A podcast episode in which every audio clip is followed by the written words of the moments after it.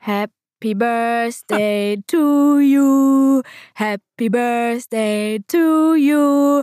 Happy Birthday, liebe Christine in der Zukunft. Happy Birthday to you. Oh, thanks a lot. Wenn diese Folge rauskommt, bist du 75 Jahre alt. Und dann habe ich das ganz oft gehört, glaube ich, am 2. Dezember. Aber ich war die Erste jetzt. Du warst, die, du warst jetzt die Erste. Und ich freue mich da sehr drauf. Geburtstag ist was Tolles, finde ich. Und zur Feier des Tages reden wir über Wünsche. Und dabei wünschen wir euch viel Spaß. Zwei Seiten Der Podcast über Bücher mit Mona Amessian. und Christine Westermann.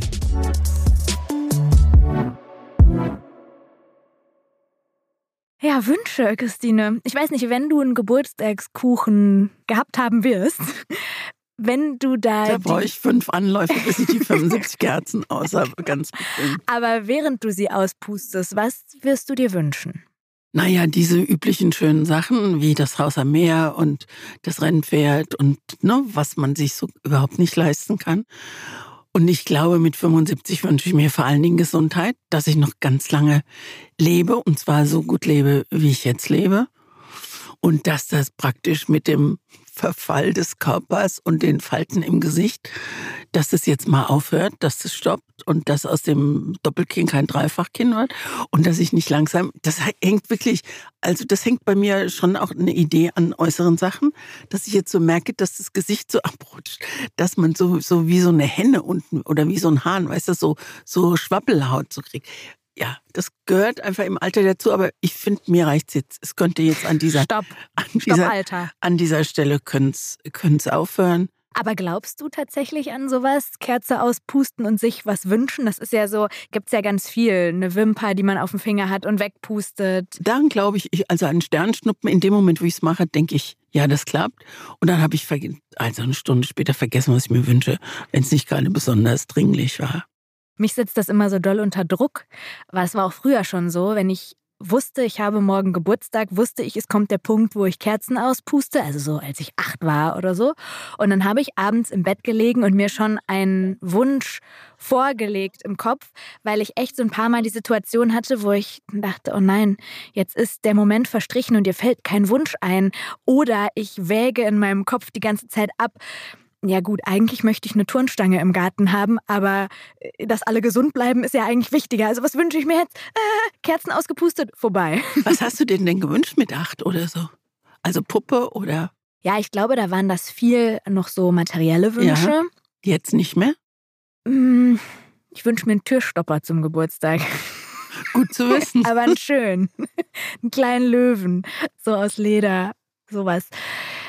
Es sind weniger materielle Wünsche geworden. Also ich weiß nicht, ob du mit 75 und viel Geld auf dem Konto und viele Geschenke schon bekommen in deinem Leben, ob du noch materielle Wünsche jetzt so äußerst. Ja, ich wünsche mir zum Beispiel unbedingt, das habe ich vor zwei Jahren schon mal bekommen, also vor der Pandemie habe ich es bekommen, eine Reise nach Liverpool zum FC Liverpool mit einem Spiel bei Liverpool und einer Stadtrundfahrt, also drei Tage oder vier Tage. Was ist denn da in Liverpool so besonders an den Spielen? Weil Jürgen Klopp der Trainer ist und weil das eine tolle Mannschaft ist und weil das ein super, ein super Stadion ist. Das ist dieses Stadion, in dem sie singen You Never Walk Alone.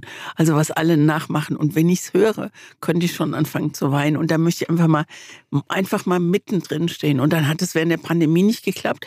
Und der Wunsch ist immer noch offen. Und wenn ich schon bei so, so materiellen Wünschen bin, ich wünsche mir unbedingt im, äh, in einem Endspiel bei Wimbledon zu sitzen. Unbedingt. Aber dann ein richtiges, so über fünf Stunden. Und dann wünsche ich mir zum Beispiel beim Super Bowl in Amerika, Hast du nur Sportwünsche? oh, das sind doch geile Wünsche. Aber oder? alle mit Bällen. Stimmt, habe ich noch gar nicht drüber nachgedacht. Aber sowas, ja, weiß ich nicht. Und früher als Kind, also wenn du so als Achtjährige, ich weiß nicht, ob du da Kerzen ausgepustet hast und so Großwünsche hattest oder haben konntest, aber was hast du dir da so gewünscht? Also bei uns war es außerhalb meines Geburtstags immer sehr chaotisch auch. Also äh, weil ich erstens die meiste Zeit bei meinem Vater gelebt habe und meine Eltern geschieden waren. Und wenn ich bei meiner Mutter war, war das immer unglaublich hektisch. Aber wenn man Geburtstag hatte, dann war man absolut die Prinzessin. Und genau, wenn man krank war, da gab es immer hohes C. Und hohes C war damals abartig teuer. Und meine Mutter hat das immer besorgt. Also hohes C gab es bei Krankheiten. Und beim Geburtstag war man wirklich, also wenn man dann aus dem Kinderzimmer kam, dann war der Tisch gedeckt und die Kerzen. Und das war immer, da war mal was ganz Besonderes. Und deswegen glaube ich, ist bei mir auch diese Tradition geblieben, dass ich jeden Geburtstag auch richtig feiern will. Also ich, in der Pandemie ging das nicht. Da muss ich eine Woche vor, habe ich dann abgesagt, weil es mir einfach zu heiß war auch dann. Und das, da war ich richtig traurig. So ein, also ich möchte es gern krachen lassen. Und das habe ich von klein auf, aber ich weiß gar nicht mehr, was ich mir, was ich mir gewünscht habe. Das ist echt ein bisschen her. Ich erinnere mich gerade an einen Geburtstag, vielleicht sechster oder siebter Geburtstag. Da wollte ich unbedingt wissen, was ich bekomme und habe meine Eltern den ganzen Tag vor meinem Geburtstag belabert. Und dann hat mein Vater irgendwann gesagt, okay, ich verrate es deinem Bruder. Ich sag's deinem Bruder ins Ohr und wir gucken mal, ob der es dir nicht verrät. Und ja, da müssen wir noch jünger gewesen sein. Da haben wir uns nämlich noch ein Zimmer geteilt, mein Bruder und ich. Also wahrscheinlich war es der vierte, ich weiß, keine Ahnung. Und dann hat er das meinem Bruder ins Ohr geflüstert und abends, als ich im Bett lag, kam mein Bruder rübergetapst und hat mir gesagt, Mona, ich verrate dir, was du bekommst, was Papa mir gesagt hat. Und ich gesagt, ja, sag, sag, sag. Und er hat gesagt, du bekommst ein Einrad mit Otternase. Und mein Papa hat einfach irgendeinen Quatsch erzählt. Und ich habe die ganze Nacht wachgelegen und habe gedacht, ein Einrad mit Otternase. Wie schön, aber das eine tolle Idee ja von deinem verrückt. Papa. Was soll ich damit anfangen und wie soll ich simulieren, dass ich mich darüber freue? Was ist eigentlich ein Otter und wie sieht eine Otternase aus? Das ist so lustig. Ist und das ist, hat sich so eingebrannt, weil mich das wirklich lange beschäftigt hat. das ist aber eine super Idee von deinem Papa. Ich erinnere mich an einen Geburtstag und bei uns wurde dann auch, das ist ganz schön, fand ich, so eine große Heimlichtuerei gemacht und das hat bedeutet, dass die Wohnzimmertür abgeschlossen war. Beziehungsweise, dass da innen jemand stand und die zugehalten hat, alles am Vorabend. Und ich wollte es aber unbedingt wissen. Und dann war der, also mein erster Stiefvater war dann da und äh, der hat von innen die Tür zugehalten. Das fand ich total doof. Und dann habe ich Anlauf genommen vom Badezimmer und wollte, wie ich weiß gar nicht, ob ich damals schon die Filme kannte, wo man sich so gegen die Tür drückt oder so. Dann habe ich Anlauf genommen, um die Tür da aufzurammeln. Bin leider in die Glasscheibe dieser Tür ah. gefallen und habe mir die, die Schlagader, Nein. Hab mir die Schlagader hier eingeritzt. Und meine Mutter war natürlich außer sich und hat mir den Hintern versohlt. Und während sie mir noch also wirklich so mich zwischen die Beine genommen und mir den Hintern versohlt. Während und, du geblutet hast. Und das hat, hat sie aber nicht gesehen. Aber ich habe bereits gesehen, dass da richtig dick und fett das Blut rausläuft. Also in meiner Erinnerung, so war es wahrscheinlich nicht, aber in meiner Erinnerung habe ich eine große Genugtuung empfunden, dass ich gedacht habe, äh, du kannst mich ruhig verprügeln, aber du wirst dich gleich sehr wundern. Und selbstverständlich hat sich meine Mutter sehr gewundert und das war schon heftig. Also wir sind sofort ins Krankenhaus ja, gefahren. wenn so eine Ader getroffen genau, ist. Genau, und ich ne? habe immer noch, ich habe immer noch hier eine Narbe und das sieht immer so aus, als hätte ich mir mal die Pulsadern aufgestießt. Aber das habe ich also an der an Glasscherbe. Narbe Scheibe ist war deswegen, auch ein schönes Narbe Thema. ist auch ein schönes Thema. Ja, das schreibt man gleich auf. Das ist so, das sind so Geburtstage an, die richtig schief gegangen sind. Wow. Aber ich kann mich dann nichts, das war natürlich trotzdem, war ich am nächsten Tag die Prinzessin mit dem dicken Verband, aber das war großartig. Also das sind ja jetzt so Geburtstage, aber jetzt gerade sind wir ja auch so um Weihnachten rum und du hast ja auch letztes Mal gesagt, du hast dir dieses Thema für heute gewünscht, auch mit Bezug auf Weihnachten. Ich glaube, jetzt gerade ist auch so die Zeit, wenn man ein Kind hätte, wo man mit dem Wunschzettel schreiben würde. Hast du sowas gemacht früher? Kann mich nicht erinnern. Das ist vielleicht wirklich, jetzt ist es lange her. Und jetzt ist es auch schon lange so, dass ich mir wünsche, bis auf Liverpool, bis auf das Fußballstadion und den anderen Grab, einfach auch selbst erfüllen kann. Was schön und traurig zugleich ja, ist. Ja, schön, genau. Aber ich finde es immer schön, wenn sich, also wenn sich jemand wie mein Mann was Tolles für mich ausdenkt, so wie Liverpool oder, oder irgendwelche tollen Reisen oder nach Paris in die Oper, weil wir da einmal waren und das toll war. Und das machen wir, das machen wir jetzt im Januar wieder. Und da freue ich mich wirklich wie ein Kind auf Weihnachten. Also so Sachen, die dann schon was, schon was Besonderes sind. Bei uns war natürlich das Besondere, dass nur eine Hälfte unseres Elternpaares Weihnachten auch ja, traditionell stimmt. kennt von früher und die andere Hälfte hat mitgemacht. Und genauso war es dann auch beim Ramadanende. Also wir feiern schon mein ganzes Leben lang eigentlich zwei Weihnachten im Jahr, weil wir das Ramadan-Ende genauso feiern wie Weihnachten, weil mein Vater gesagt hat, ich will nicht, dass die Kinder sich mehr auf Weihnachten freuen als auf das Ende des Ramadans, was dann für uns super war, weil das bedeutete zweimal im Jahr Weihnachten feiern, nur halt einmal ohne Baum. aber beide Male konnten wir uns was wünschen. Und weil mein Vater fürs Ramadanende den Wunschzettel nicht kopieren wollte, den wir vor Weihnachten geschrieben haben, hat er sich überlegt, dass vorm Ende des Ramadans der Helfer des Prophet Mohammeds bei uns anruft. Das heißt, irgendwann, wenn mein Bruder und ich gespielt haben, meine Mama war dann meist arbeiten, ist mein Papa runtergegangen. Unser Kinderzimmer in der ersten Etage hat das Telefon bei uns im Zimmer versteckt und hat dann von unten angerufen und hat dann auf Französisch gesagt, hier ist der Helfer vom Prophet Mohammed, hallo, sind da Mona und mein Bruder halt ich rufe an für eure Geschenke, was wünscht ihr euch? Und wir müssen die Geschenke, okay. Und dann war ich immer so aufgeregt, mir sind die Geschenke nicht mehr eingefallen. Und dann hat er immer gesagt, ich habe gehört, eine Turnstange für den Garten. Ja, ja, ja, genau, eine Turnstange für den Garten. Und dann haben wir aufgelegt und dann kam mein Vater dann irgendwann wieder hochgeschlendert. Du glaubst nicht, was passiert ist. Der ruft immer an, Wie wenn du nicht da bist. Und das war halt für den auch so eine kleine Aufgabe. Alles, was an Weihnachten passiert, muss auch für den Ramadan passieren, nur in ein bisschen Ja, umgewandelt. ach, toll, das ist doch super schön. Deswegen hatten wir dann so zweimal Wünsche. Gibt es für dich noch unerfüllte Wünsche? Na klar, gibt es für dich noch, natürlich gibt es unerfüllte Wünsche. Ja, also ich möchte nicht nach Liverpool ins Stadion. Schade, ich würde mit dir hinfahren.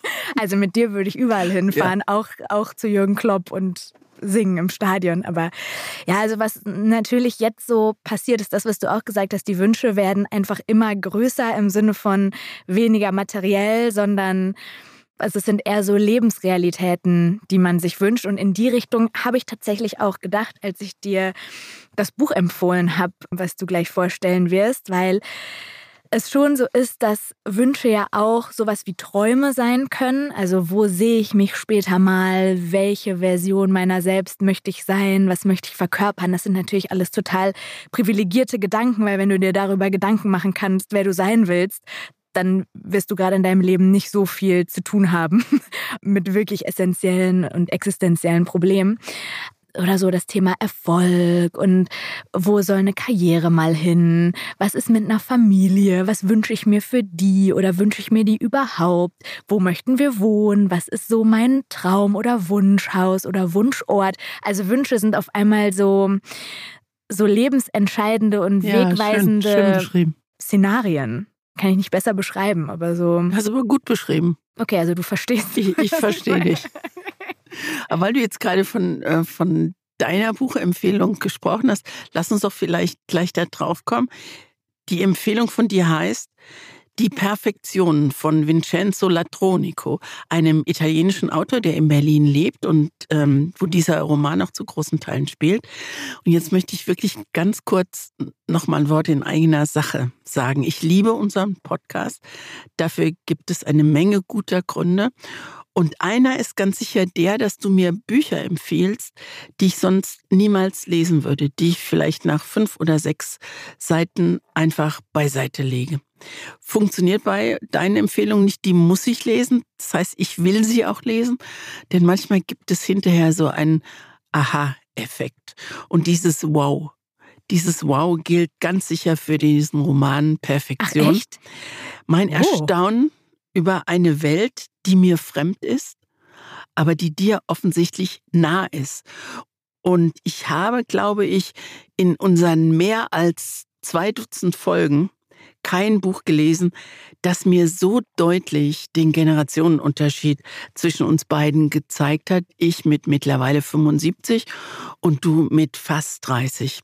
Und dieses Buch, dieser Roman beginnt mit einer Bildbeschreibung, fast so wie man es früher in der Schule gemacht hat. Es wird eine Wohnung beschrieben, der, der Fokus liegt auf Farben und auf Formen, auf Details wie einer äh, Grünpflanze zum Beispiel oder einer Obstschale oder die Art, wie, wie Morgenlicht durch das Erkerfenster fällt. Also wirklich über mehrere Seiten geht das, ne? und es kam mir komplett merkwürdig vor. Ich dachte, Mir auch. was, was ist das jetzt? Und ich habe die, äh, die ersten zwei, drei Seiten mehrmals gelesen, weil ich mich einfach gar nicht konzentrieren konnte, weil ich versucht habe, mir vorzustellen.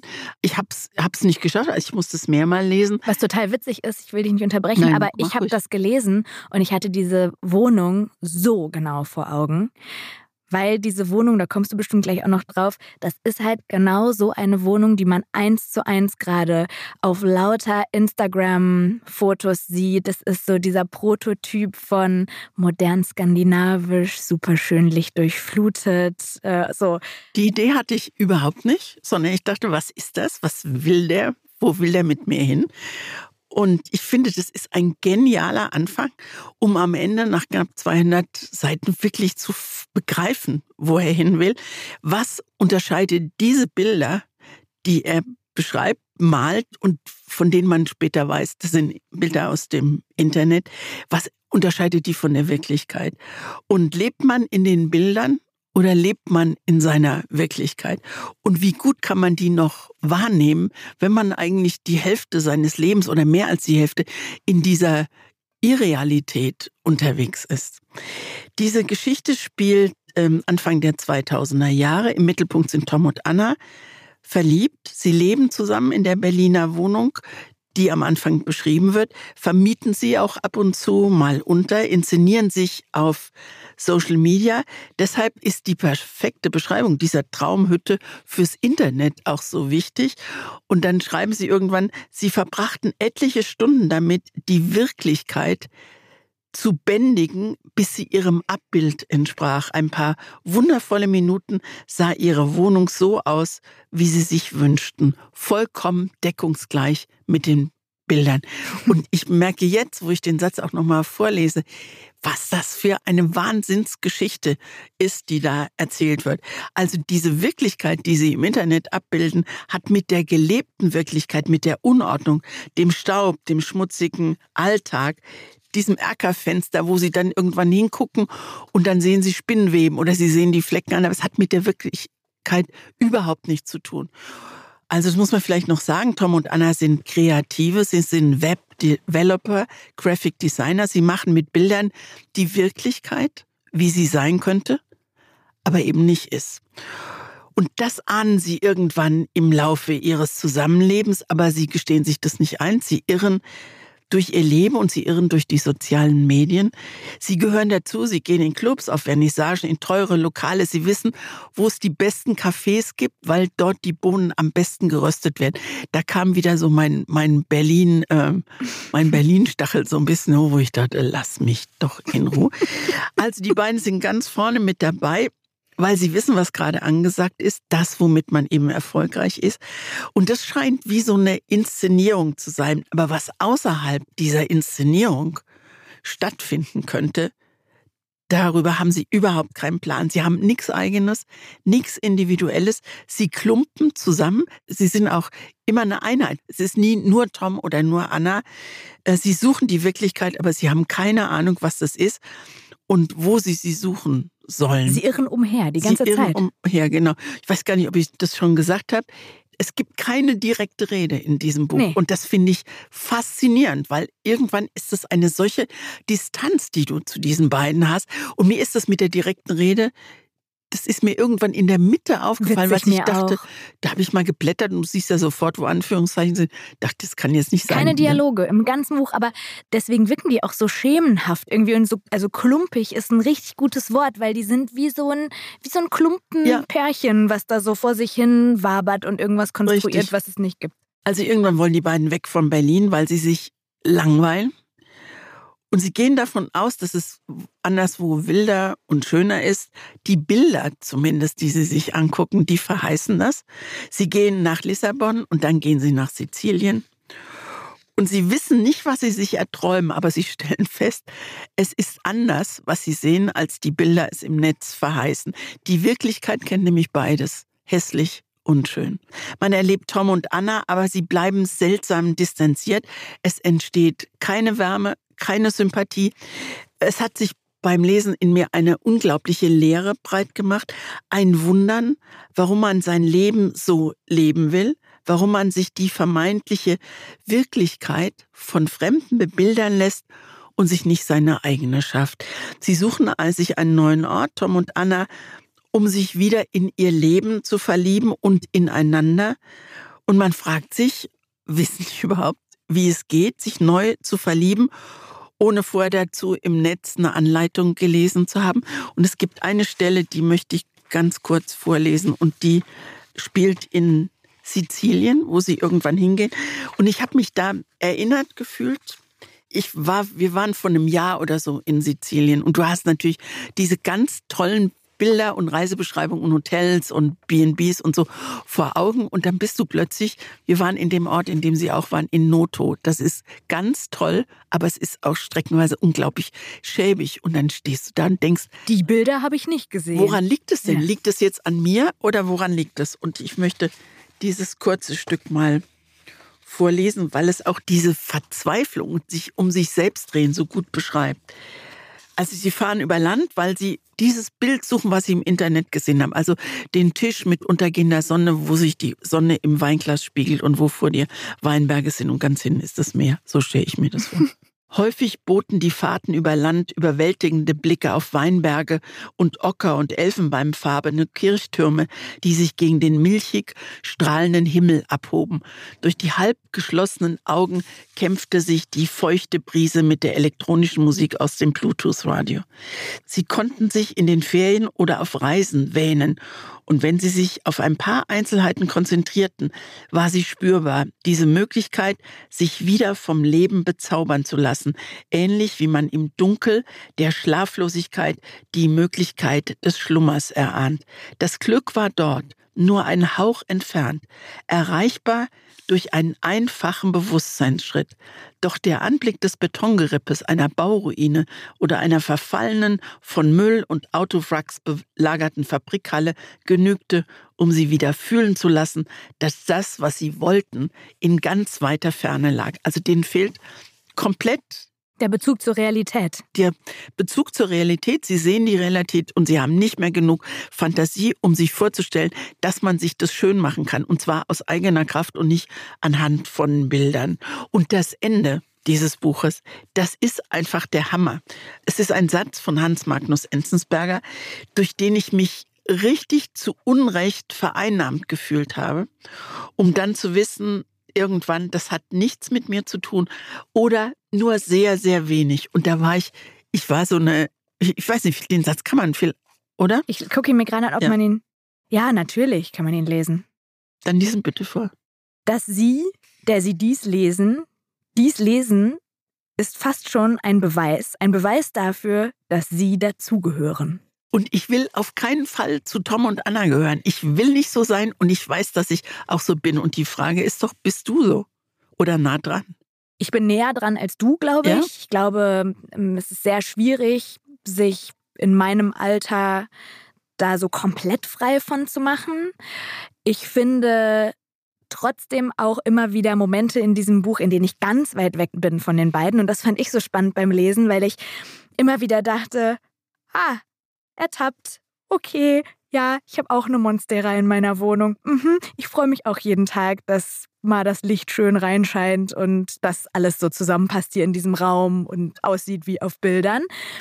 Und andererseits diese Suche, die sie haben, dieses Getriebene, dieses Ich kann es mir in der Einfachheit der Realität nicht schön machen, das ist, glaube ich, das Entscheidende. Wenn ich mich da bei denen wiederfinden würde, dann hätte ich ein Problem, weil das tat mir so leid beim Lesen, dass sie einerseits in diesem Uniformierten, was wir ja schon auch haben in unserer Gesellschaft, in dieser Schnelllebigkeit, mit der wir es heute oft zu tun haben, dieser Oberflächlichkeit, dass sie da so gefangen drin sind, dass sie nicht anders können. Weil ich glaube, dass zu erkennen und da Teil von zu sein, ist das eine, aber da auszubrechen und zu erkennen, dass es nur ein, keine Ahnung, ein Fantasiegebilde ist und nicht die Realität, das ist immer noch ein großes Geschenk, wenn man das kann. Und das können die beiden einfach überhaupt nicht mehr. Also ich habe da merkwürdigerweise überhaupt keine Emotionen gehabt. Also äh, doch, wenn, wenn Wut oder Unverständnis Emotion ist, dann hatte ich das. Also ich habe zwischendurch so, es geht mir ja oft beim Büchern, dass ich so Protagonisten gerne mal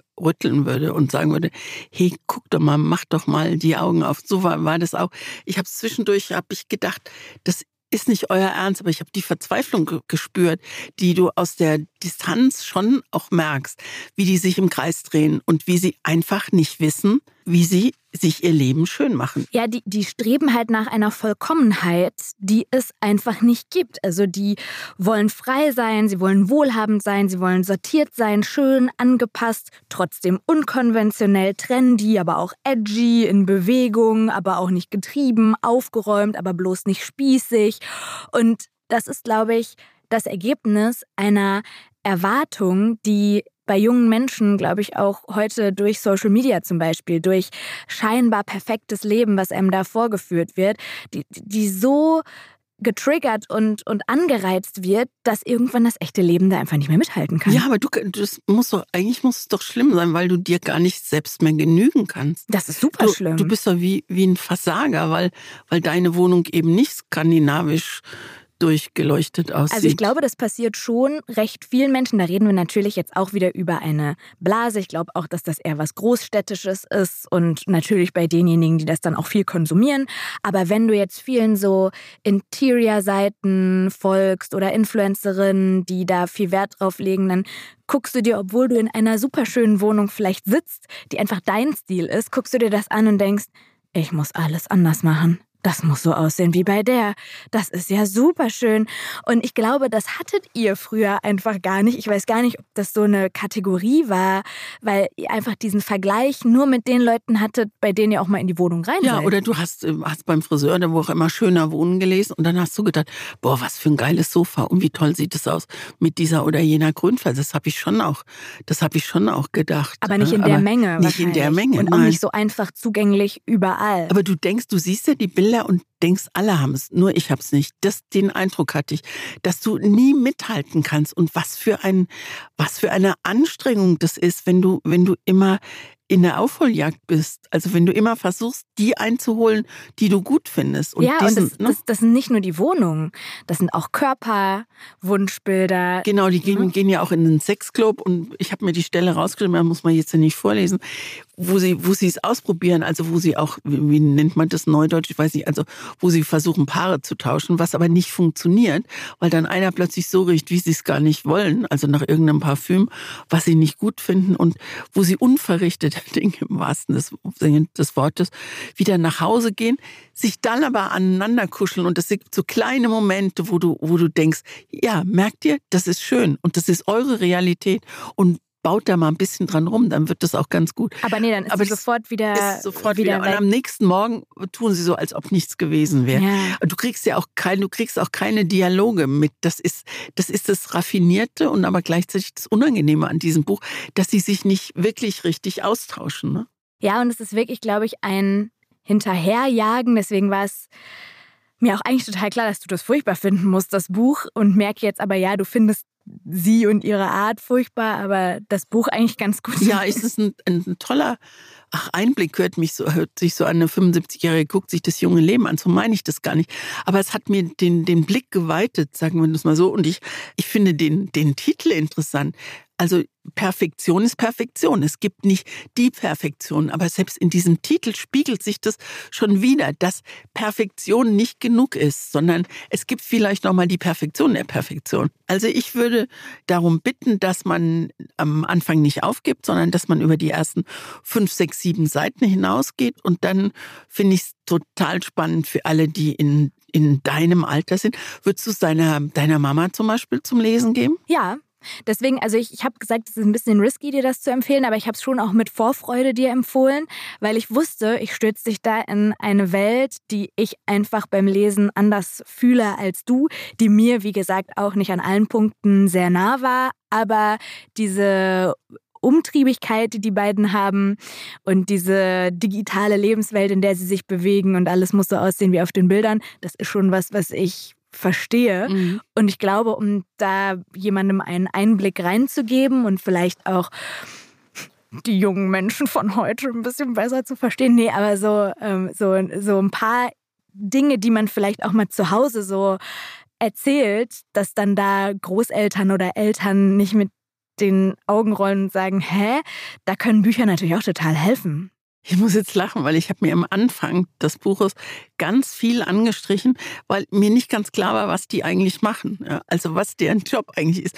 Und dann habe ich mir das alles angeschrieben, wurde so ein bisschen beschrieben, weil ich dachte, also es gibt zwei Möglichkeiten. Entweder ich finde selbst raus, was die machen, oder ich frage dich vorher, sag mal, was machen die eigentlich?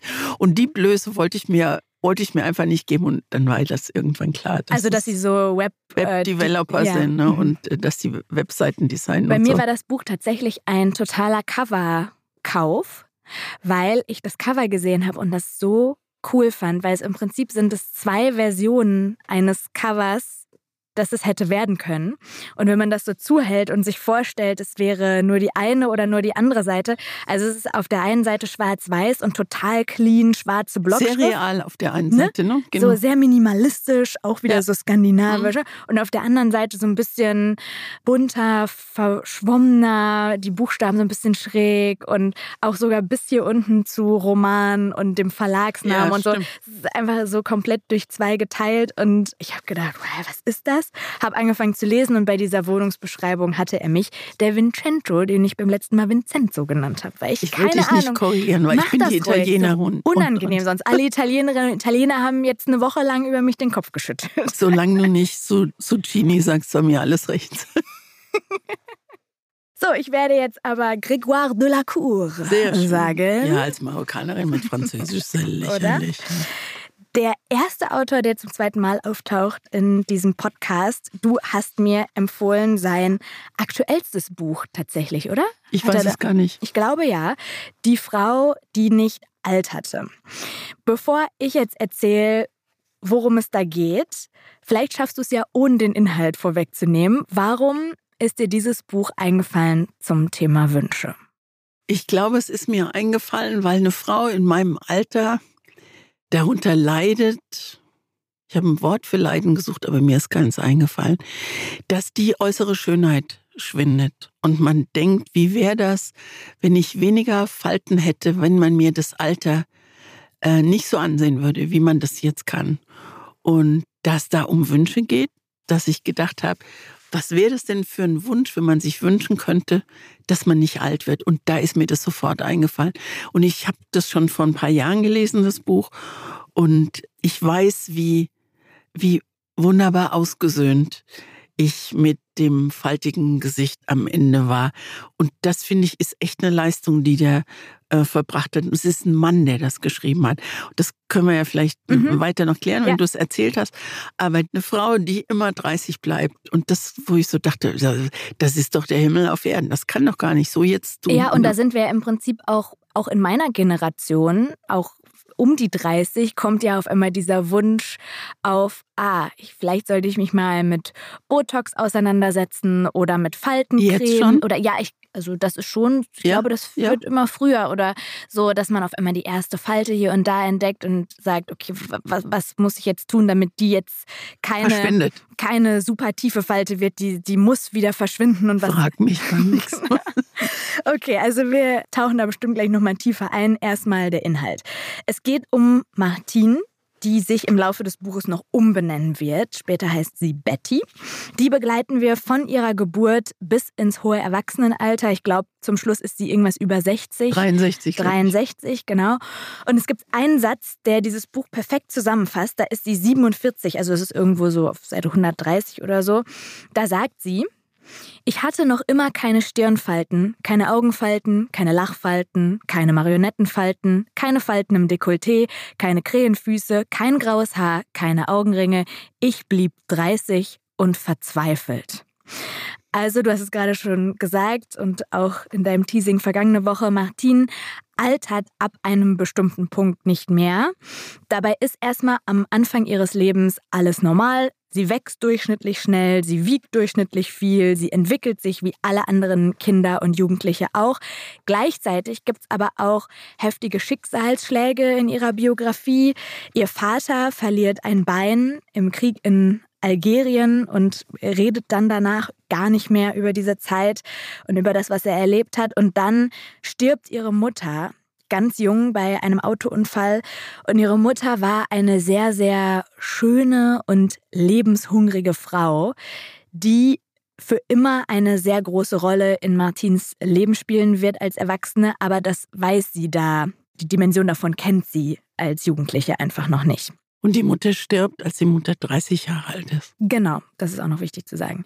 Erstmal geht aber in Martins Leben alles weiter, einen unspektakulären oder sagen wir mal eher nicht außergewöhnlichen Weg. Also sie wird Grundschullehrerin, sie verliebt sich in einen Tischler, André. Die beiden heiraten, bekommen einen Sohn. Und während André häufiger auf Reisen ist, gerät Martin irgendwann, also da nennt sie sich schon Betty, da ist sie selber um die 30, gerät sie an einen Porträtfotografen, der an einem Fotoprojekt arbeitet über den Alterungsprozess von Frauen. Also seine Idee ist, dass er jedes Jahr das gleiche Bild schießen möchte von einer Frau, gleiches Outfit, gleicher Hintergrund, gleiche Belichtung, gleiche Kamera. Und dann soll man irgendwann nach Jahren wie so ein Daumenkino eben gucken können, wie diese Frauen altern. Und da macht Betty mit und bemerkt dadurch, dass alle ihre Bilder, die sie ab ihrem 30. Lebensjahr schießen lässt von diesem Fotografen, wirklich identisch aussehen. Also sie verändert sich äußerlich nicht mehr.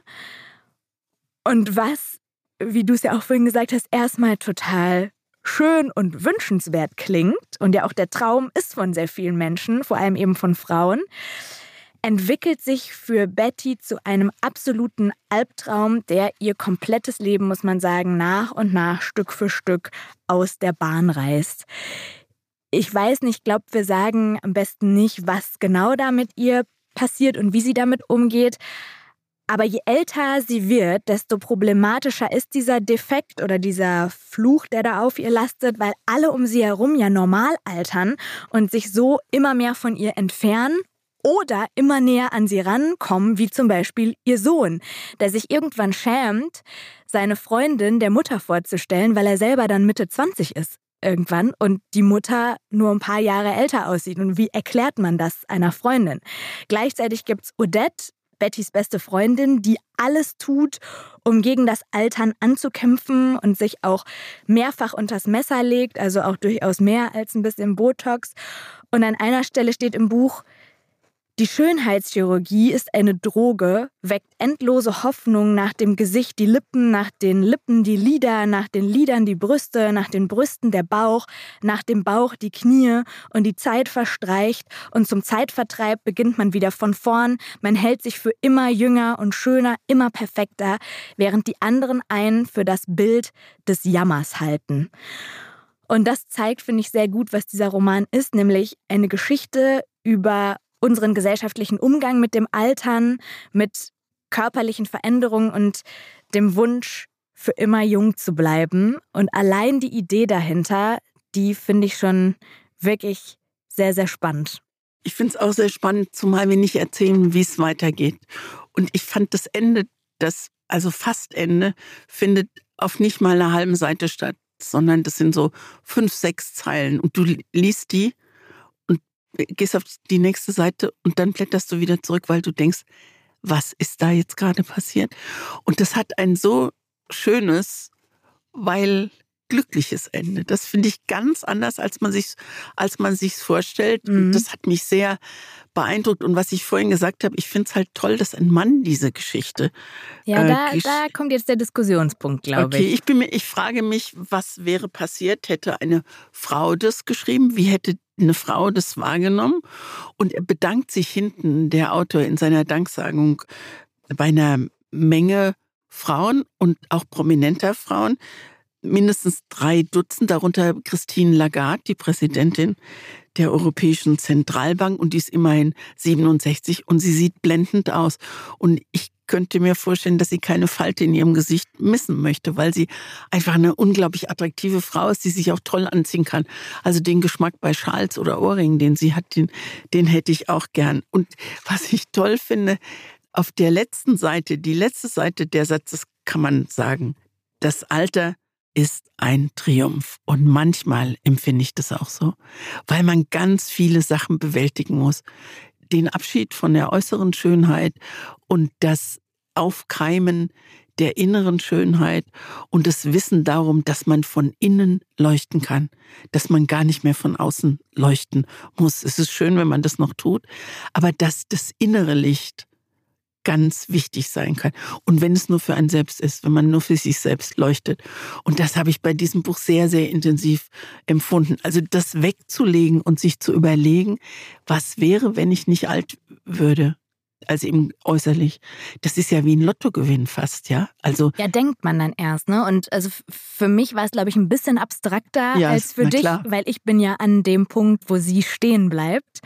Mich würde es total interessieren, das Buch nochmal zu lesen, wenn ich in deinem Alter bin. Ja, ich leider, ich hoffe, dass ich bis dahin noch lebe. Ja, so. Dann lesen wir es zusammen, zusammen, oder ich lese es dir vor. Oder gib es mal deiner Mama und sag mir mal, was sie, was sie dazu gesagt hat. Das, also es wäre auch auf jeden Fall ein Buch, was ich meiner Mama und meiner Oma empfehlen würde. Ich hatte wirklich beim Lesen manchmal den Wunsch, oder das hat mich ein bisschen nicht geärgert, aber ich glaube, ich hätte es lieber von einer Frau geschrieben, gelesen. Weil ich habe mich die ganze Zeit gefragt, nicht, was maßt dieser Mann sich an, das wissen zu wollen. Ich ahne, aber, was du meinst. Aber es ist halt schon hier und da aus einer männlichen Sicht geschrieben, weil diese ganzen Figuren im Buch, diese Frauen, die waren immer dann erst unglücklich mit sich, wenn auch die Männer unglücklich waren. Und alles, was sie wollten, hing immer so sehr daran, wie die Männer sie sehen. Also auch diese Freundin Odette, die legt sich eigentlich nur für ihren Mann unters Messer. Und, und auch Martine oder Betty dann, diesen Namenswechsel fand ich übrigens unnötig. Die ich total also, blöd. Hä? Mach's uns doch nicht ja. noch schwerer hier, ja. Grégoire. Auf jeden Fall, die hat auch erst angefangen, sich darüber zu ärgern, dass sie nicht altert, als es Probleme mit ihrem Mann gab. Und ich glaube, wenn eine Frau das geschrieben hätte, die Idee ist super, deswegen gebührt ihm jeder Ruhm zu diesem Buch. Aber ich glaube, ich hätte es lieber von einer Autorin gelesen. Ich glaube, es wäre aber dramatischer gewesen. Es wäre in eine ganz andere Richtung gegangen. Ich glaube, es hätte Macht nicht. ja nichts. Ja, aber ich finde es gerade gut, dass es ein Mann geschrieben hat. Es gibt diese eine Stelle, die würde ich wirklich gerne vorlesen. Also ihr Mann André, und die lieben sich wirklich sehr bei allen Unterschieden, die es da gibt. Und sie ordnet sich ihm unter. Also er darf sich selbst verwirklichen und macht es auch ganz toll, sehr erfolgreich und wird fast berühmt mit seinen, mit seinen Schreinerarbeiten. Und sie lässt ihn auch immer wegfahren und es ist ihr auch ein bisschen egal, was er dann da mit anderen vielleicht anfängt. Und, und sie, ist, also ist, ist, aber da zu dem Zeitpunkt schon mit sich selbst beschäftigt. Sie ist, sie, sie ist äußerlich 30, ist aber eigentlich schon 42 und das langsam fällt es auch auf. Und so steht es dann auch immer im Buch, da steht immer 30 und dann in Klammern 41, 30 in Klammern 47. Richtig. Und irgendwann fällt es dem Andrea auch auf. Und dann sagt er, und das fand ich sehr beeindruckend, das hat ja dann ein Mann geschrieben. Also wie er vielleicht empfinden würde, wäre er der Ehemann. Was mit uns passiert, ist grässlich, wirklich grässlich. Ich liebe dich seit dem ersten Lächeln in der Rue de la Monnaie. Aber du musst auch akzeptieren, dass ich mit einer 20, 25, irgendwann einmal 30 Jahre jüngeren Frau ich mich nicht wohlfühlen kann. Ich will keinen Sarkasmus, keine bösen Blicke, keinen Neid. Ich will nur, dass das Alter meiner Frau unsere Geschichte erzählt, unser gemeinsames Vierteljahrhundert bezeugt. Und das finde ich toll, also dass da jemand, dass da ein Ehemann dazu steht, dass er mit jemand so lange verheiratet ist und man das auch sieht in beider Gesichter. Und das ist ein Riesenkompliment, finde ich. Das habe ich ihm nicht abgekauft. Das finde ich. Echt? Das habe ich ihm nicht abgekauft, weil er ein paar Seiten später eine viel jüngere Freundin hat. Und ich glaube, das war einfach nur... Ja, aber ein paar Seiten, das sind ja fast schon ein paar Jahre später dann. Trotzdem ne? ist er immer noch der gleiche Mensch. Also ich fand den blöd. Ich fand, er war ein richtiges Arschloch. Dass okay. der, also wenn du jemanden liebst von innen heraus, dann ist doch total egal, wie die Person aussieht. Stimmt. Eigentlich hast du recht. Und diese Wenn Moralkeule von, ich will, dass du alt hast, weil. Sei doch froh, alle Männer wollen jüngere Frauen. Dann jetzt hast du eine. Dann ist es vielleicht wirklich die männliche Sicht, die total in Schräglage da gerät. Da hast du recht, jetzt ja, muss ich mir überlegen. Das war immer alles mit so einer männlichen Perspektive und so einer männlichen Stimmt, Brille Mona. auf. Stimmt. Und er, man merkt, er hat recherchiert weil er kennt schon die Probleme und es ist jetzt nicht total an jeder weiblichen Sicht vorbei. Aber hier und da dachte ich, das hätte jetzt eine Frau anders geschrieben vielleicht. Vielleicht auch vor allem eine jüngere Frau.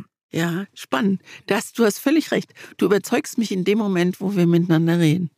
Dann findet man ja auch den Schluss doof, wenn man so. Ja, ich finde den Schluss doof. ich fand den Gut. Schluss doof. Aber ansonsten, also ich möchte dieses Buch auf keinen Fall nicht empfehlen, weil ich diesen Grundgedanken toll finde.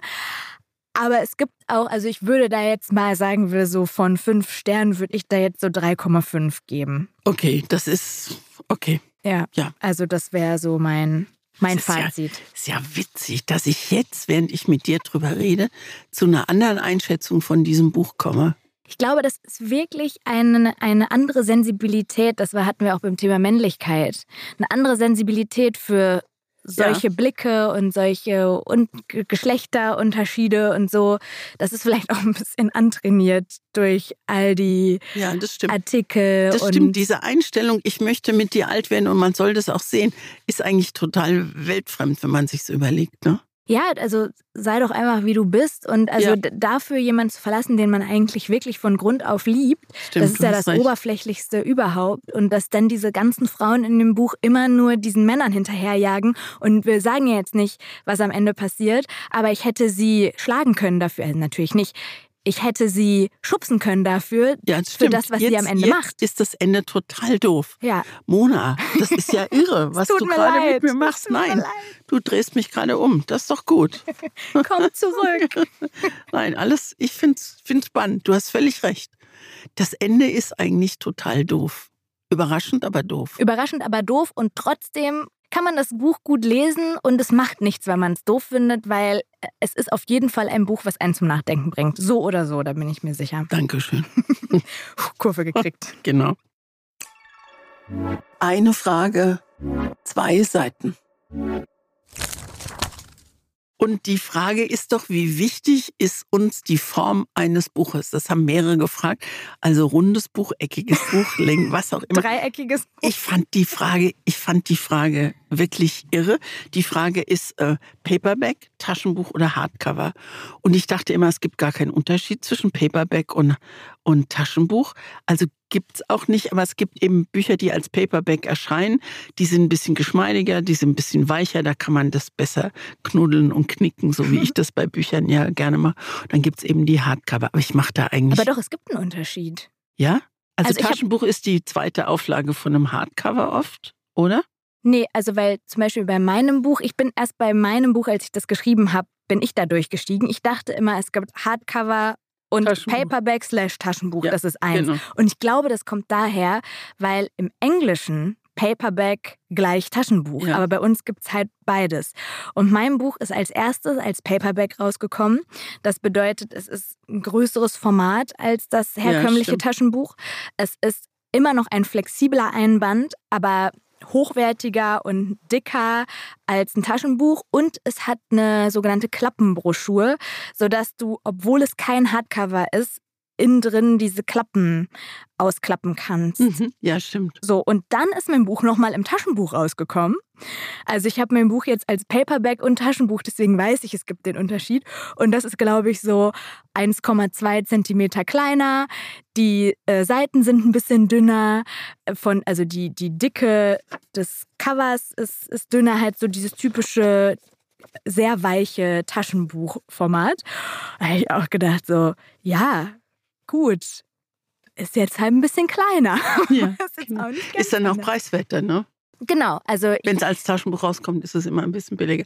Ich hänge so bei, bei den Büchern so merkwürdigen Vorurteilen nach, dass der Verlag mehr Vertrauen in einen Autor oder eine Autorin hat, wenn es um ein gebundenes Buch geht, was natürlich völliger Hirn ist, ist, glaube ich.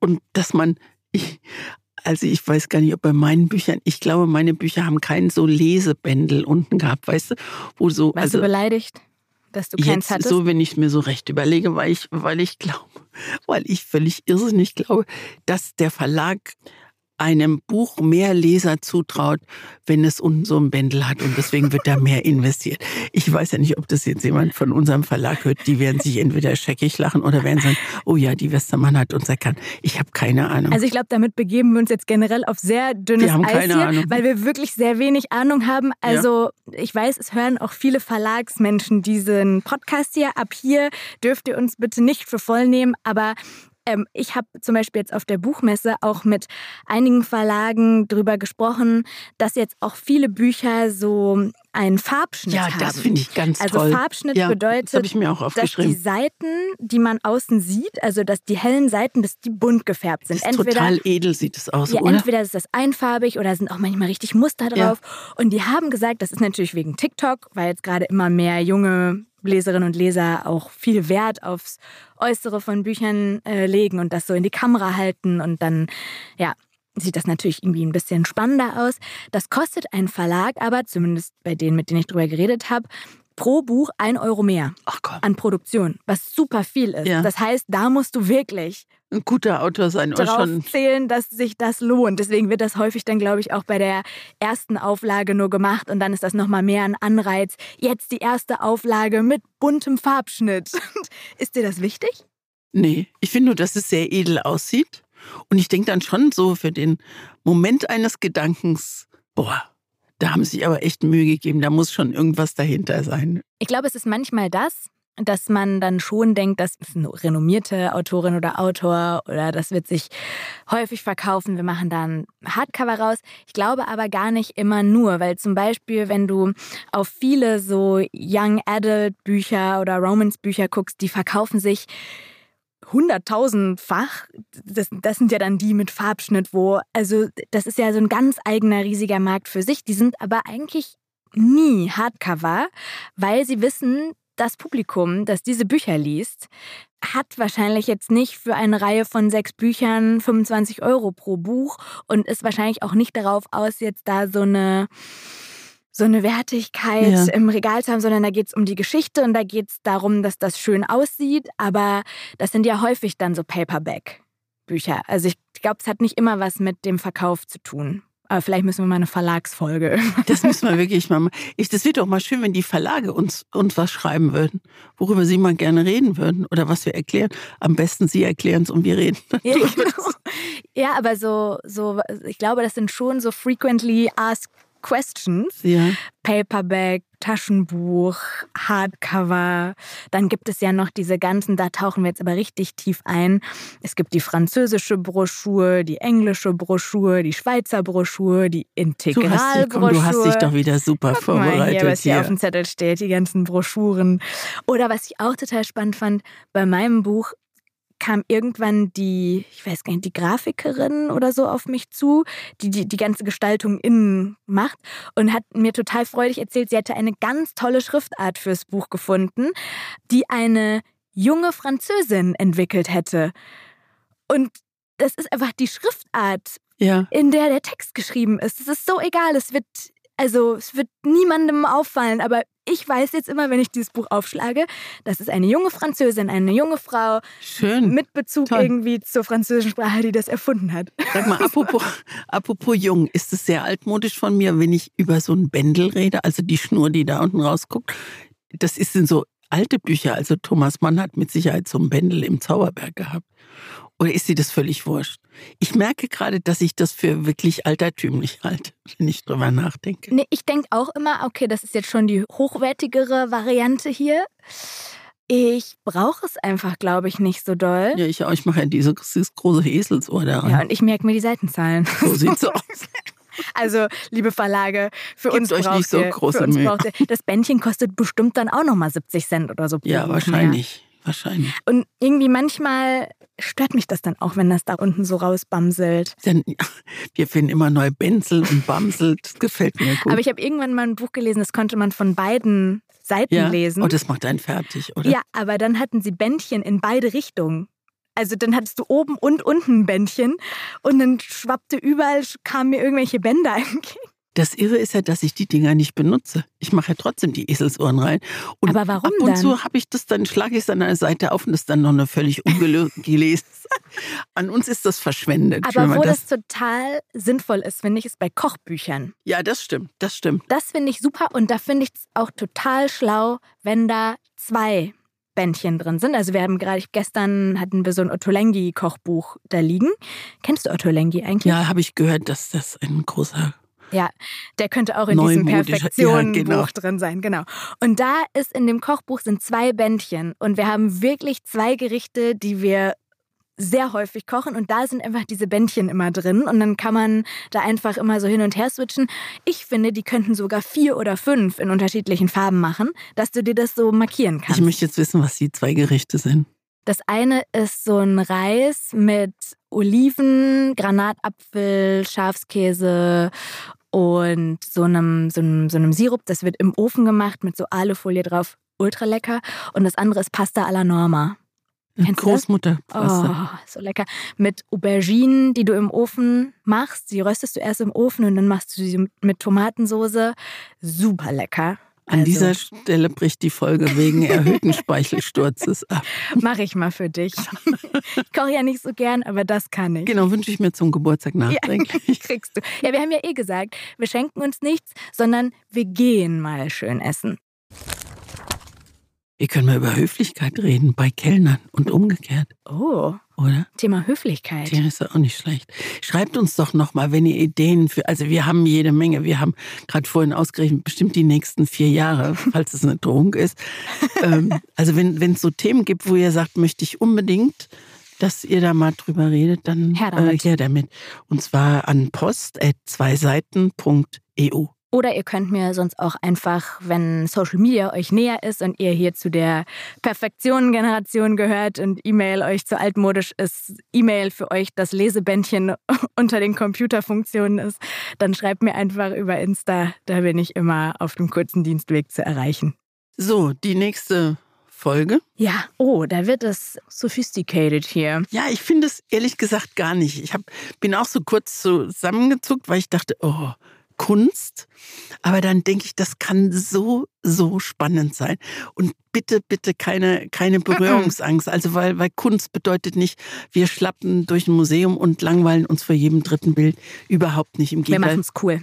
Willst du zuerst? Mach mal. Also meine Buchempfehlung kennst du schon, weil wir haben in einer der letzten Folgen sind wir überhaupt erst darauf gekommen, über Kunst zu reden, weil du gesagt hast, du würdest so gern das neue Buch von Florian Illies lesen.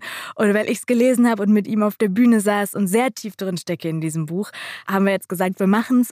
Und ich empfehle dir Zauber der Stille, eben jenes neue Buch von Florian Illies, in dem er das Leben vom Maler Caspar David Friedrich nacherzählt.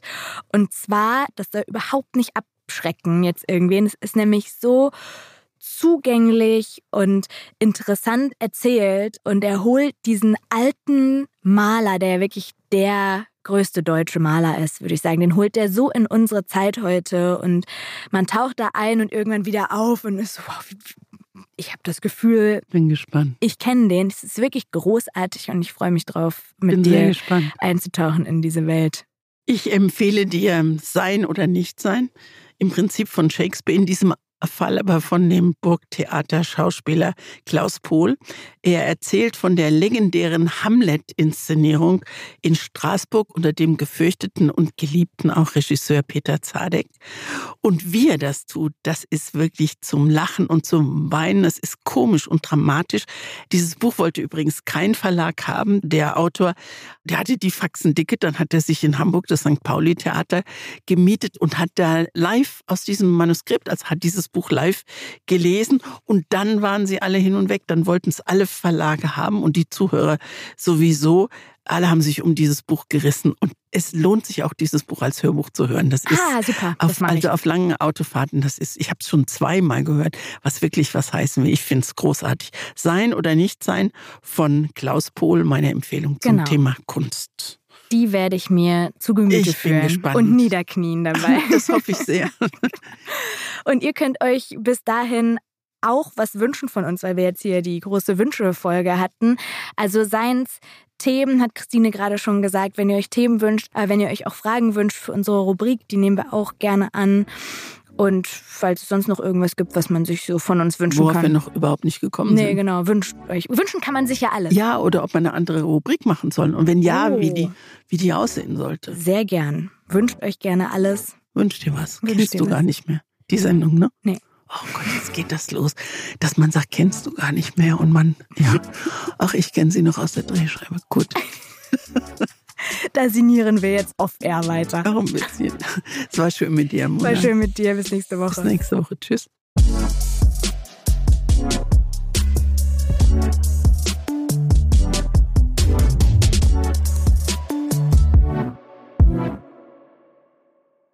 Dieser Podcast wird produziert von Podstars bei OMR.